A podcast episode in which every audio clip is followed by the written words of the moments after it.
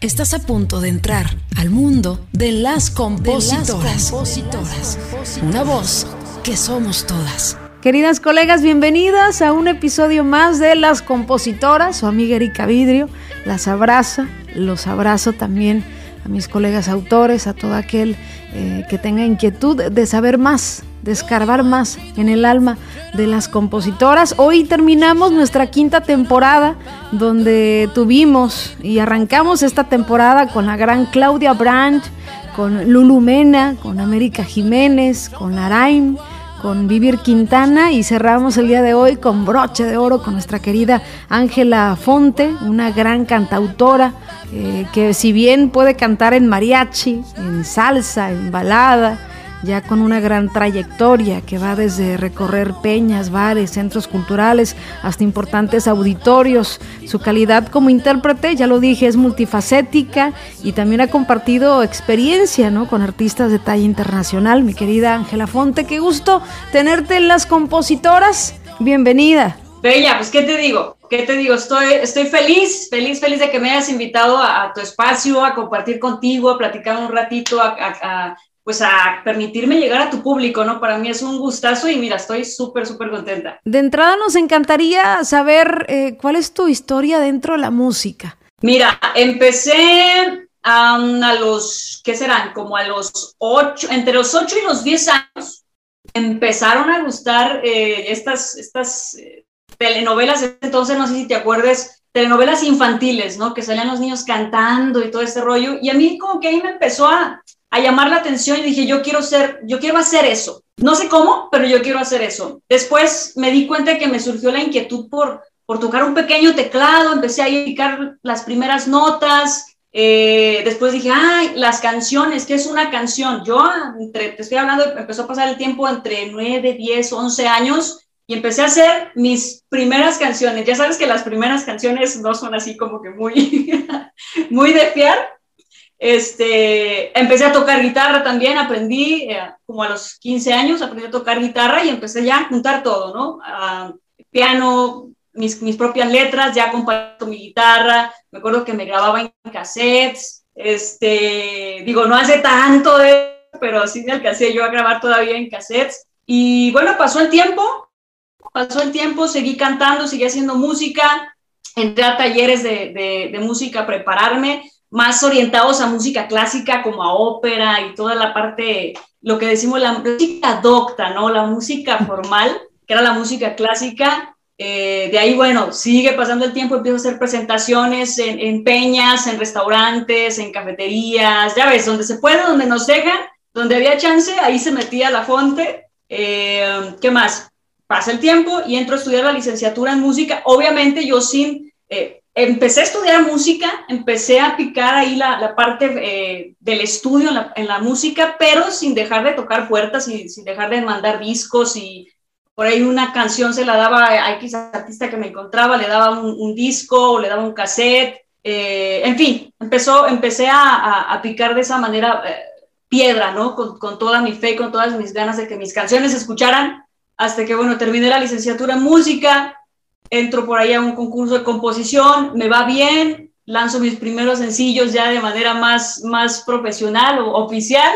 Y, mira, la vida me ha traído hasta acá. Estoy ahorita cantando eh, con banda, con mariachi. Eh, me está produciendo el señor Pedro Rivera, que estoy muy, muy contenta por eso. Y ya tenemos seis discos eh, circulando por ahí. Estoy muy contenta. Ha sido un, es un resumen, pero es, esta carrera, tú lo sabes, es vueltas y vueltas y vueltas y, aquí estamos, bendito Dios. Voy a contar cuando te conocí la primera vez. Eh, yo fui invitada a un evento de mi querido amigo Shai Gutiérrez y había eh, un elenco de artistas, ¿no? Yo estaba en una mesa, incluso estaba como dando la espalda al escenario eh, no fue culpa mía, obviamente ahí me sentaron, ¿no? Y yo estaba mandando un mensaje en ese momento y volteé porque presentaron, te presentaron y escuché una canción tuya y dije, qué fregón compone esta mujer, eh, muy segura, tocando la guitarra y la verdad estabas cantando un rolononón, ¿eh? A mí me sorprendió, tanto así que volteé y me quedé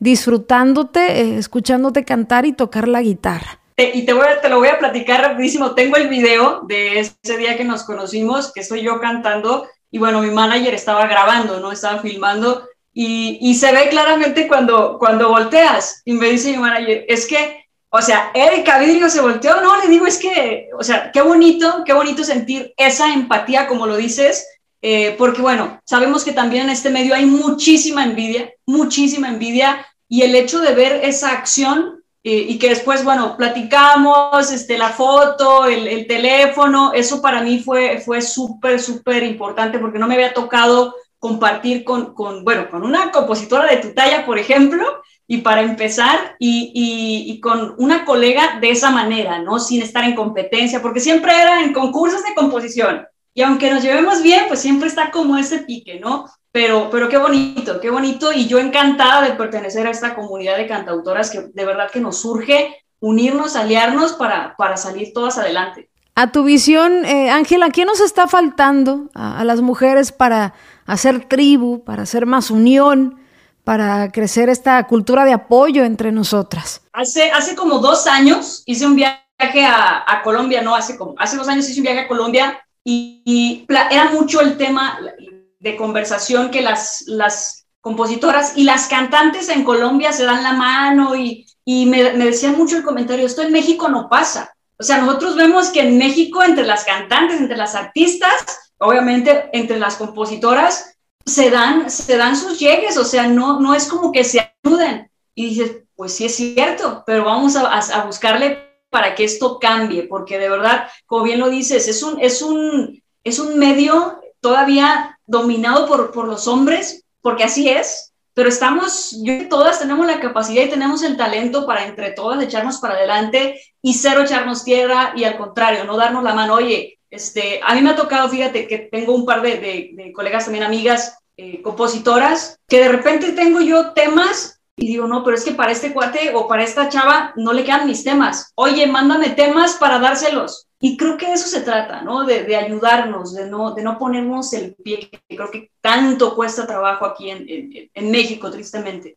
Sin duda, por más que uno le, le, se la pasa tocando puertas, ¿no? A veces sientes y llega un momento en tu carrera que, que si tiras la toalla, a algunas o a muchas nos ha pasado eh, en diferentes situaciones, ya sea en la composición, en la cantada, que de repente nos detenemos y, y, esa falta ¿no? de seguridad, ese decir es que ya no pasa nada. ¿Algún día te ha tocado sentir esa onda de tirar la toalla o que te digan, sabes qué, Ángela, ya mejor dedícate eh, a otro asunto o toma una verdadera profesión, ¿no? Porque muchos creen que, que no es una verdadera vocación esto de la composición, sin embargo, siempre lo ven como un hobby mucha gente y, yo lo considero totalmente opuesto. Es una pasión y una profesión total dedicarte a componer canciones. Fíjate que, que pasa algo muy curioso. Eh, hay gente o personas cercanas que te dicen, ya, déjalo, o sea, está bien, te gusta, pero ya agárralo como hobby. Y dices, es que como hobby, una, una pasión tan grande no puede ser un hobby. No, no, no puede ser un hobby. Yo no lo veo tampoco como, como carrera porque yo soy muy, muy así, muy literal, ¿no? Una carrera es ir corriendo, pers persiguiendo algo o, tratando de superar algo a, a, alguien. No, la verdad es que últimamente eh, veo y, y reviso mis entrevistas y reviso las fotos y reviso las giras y digo, qué chingón. O sea, todo lo que he hecho en el proceso y no voy compitiendo con nadie. O sea, es lo que me gusta hacer, es, es, es eh, y como dicen, ¿no? Lo que disfruto es el trayecto, es el camino. ¿A dónde?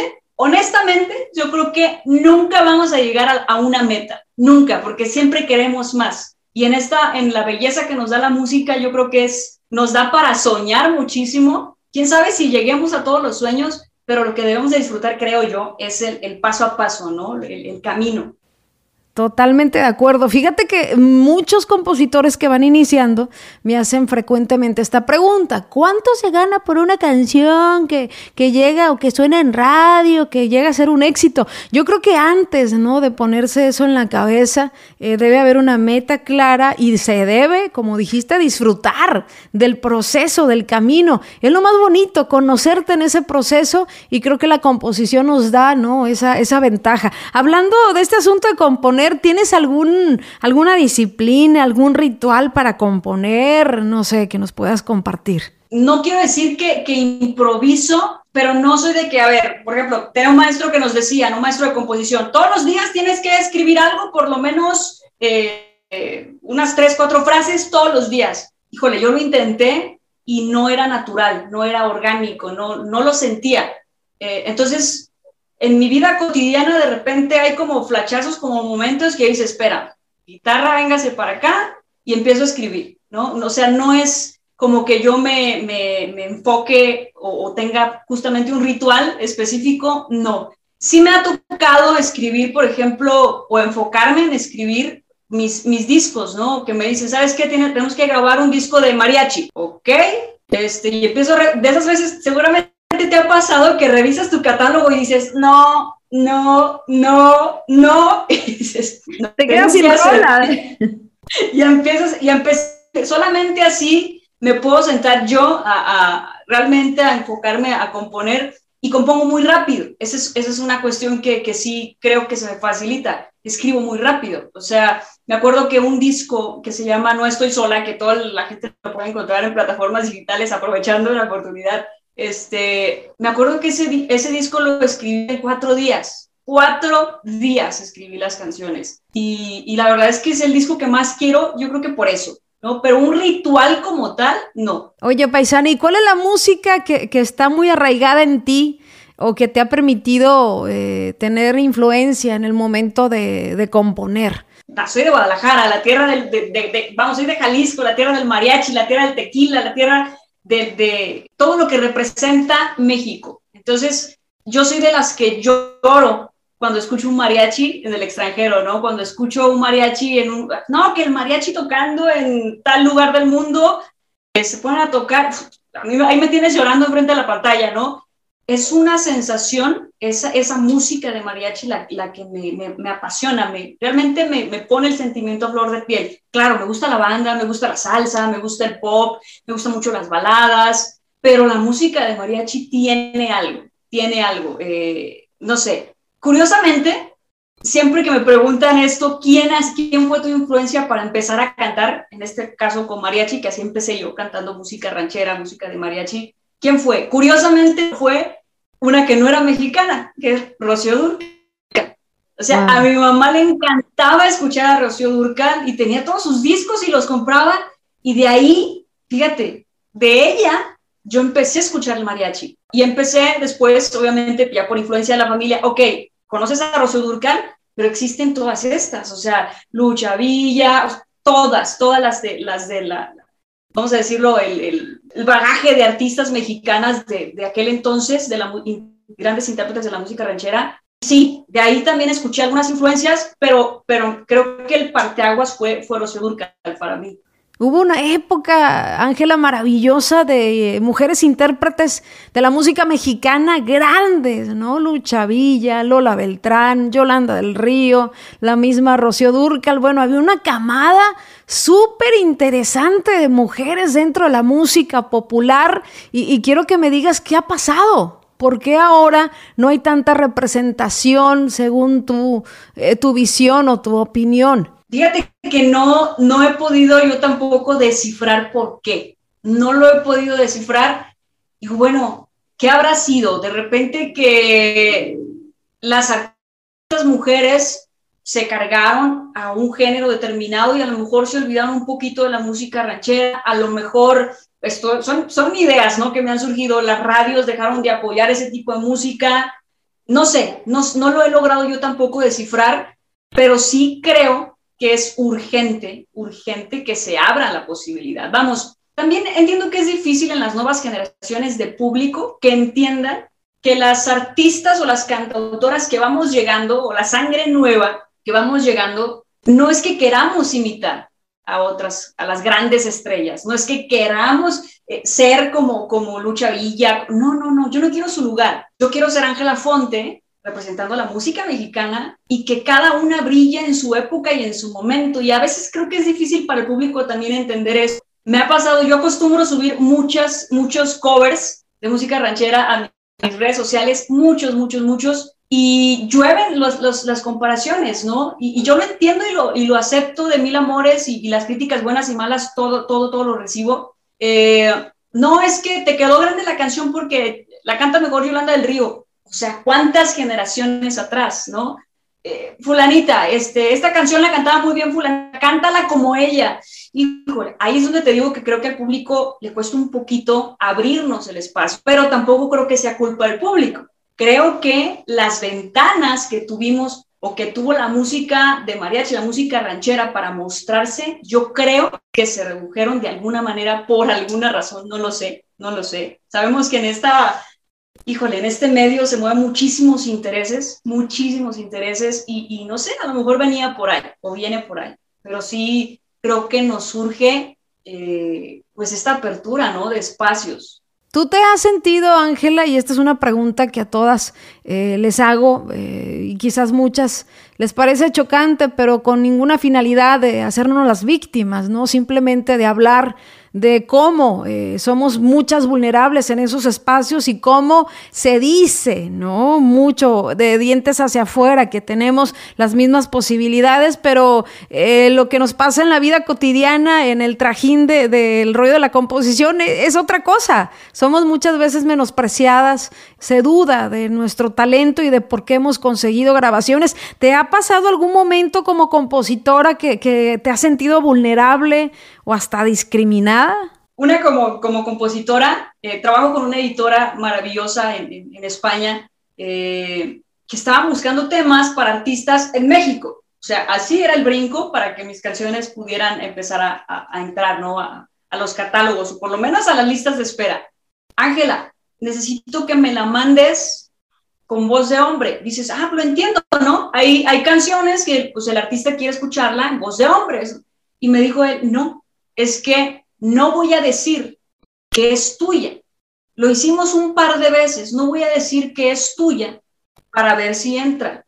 El hecho de, no decir que era de una mujer le daba más posibilidades a una canción. Dices, a ver, yo voy escribir canciones para hombre, canciones que puede interpretar un hombre con el mismo sentimiento, con la misma emoción, que a lo mejor la gente ni se da cuenta que le escribió una mujer. ¿No? Que creo que con tus canciones me imagino que ha pasado muchísimo porque muchos hombres te han, te han interpretado. Entonces me imagino que no se imaginaban que la había escrito una mujer. Entonces es parte de la, de, la composición, ¿no? Que, que sí hay un, un, un, cierre de puertas si la compositora es mujer todavía. Y bueno, como, como intérprete, como, como cantante, eh, me ha tocado subirme al escenario y pues literal aventarme un round arriba con el director musical, de esos que te ponen, ya sabes, ya llegó el mariachi, ya llegó Ángela, ¿no? Ok, van a ensayar un ratito y ya al rato, dos horas en la presentación. Ok, el ensayo y el señor, a como él quería que fuera, en el tono que él quería que fuera, en el tempo que él quería que fuera, en las entradas que él quería,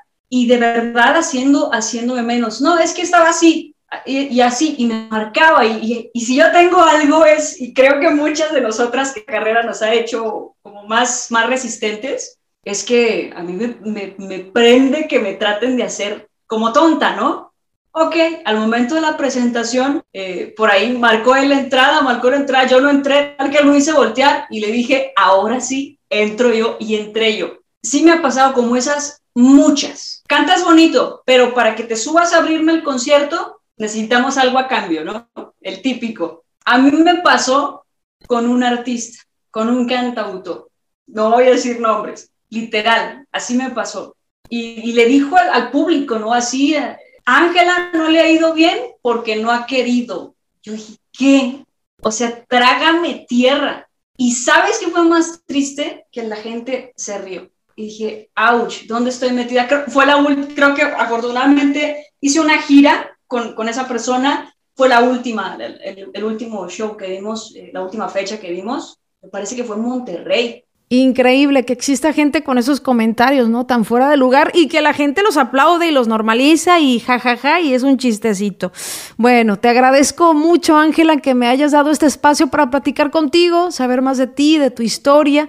Eh, quiero invitar a toda la gente a que te siga en tus plataformas como Ángela Fonte, que escuche tu música. Yo de verdad siento en mi corazón que viene, viene el gran éxito como compositora para ti. Sé que como artista ya has estado muy cerca del éxito pero creo que, creo que como compositora viene algo buenísimo. Ya te lo mereces y tienes toda la madera. Sé que es el inicio de algo muy, muy grande. Gracias por este espacio, Reina. Yo no sé si tú alcanzas a dimensionar ya el peso de tus palabras para los demás compositores, pero, pero se siente muy lindo recibir esas palabras de tu parte. Primeramente, Dios así va a ser, nos va a ir, nos va a ir muy bien. Yo sigo caminando, sigo con fe, sigo trabajando y pronto, primeramente, Dios va a llegar esa, esa gran, ese hit, ¿no? Ojalá. Y, a todo el público, pues invitarlos a que, me, a que escuchen toda mi música en, plataformas digitales como Ángela Fonte, literal así, sin acento, sin nada. Ángela Fonte, ahí, ahí están todos mis discos con banda, en pop, en acústico, con mariachi, este, hay de todo, para todos los gustos, súper, súper invitados y a que me sigan mis redes sociales como Ángela Fonte o Ángela Fonte-bajo.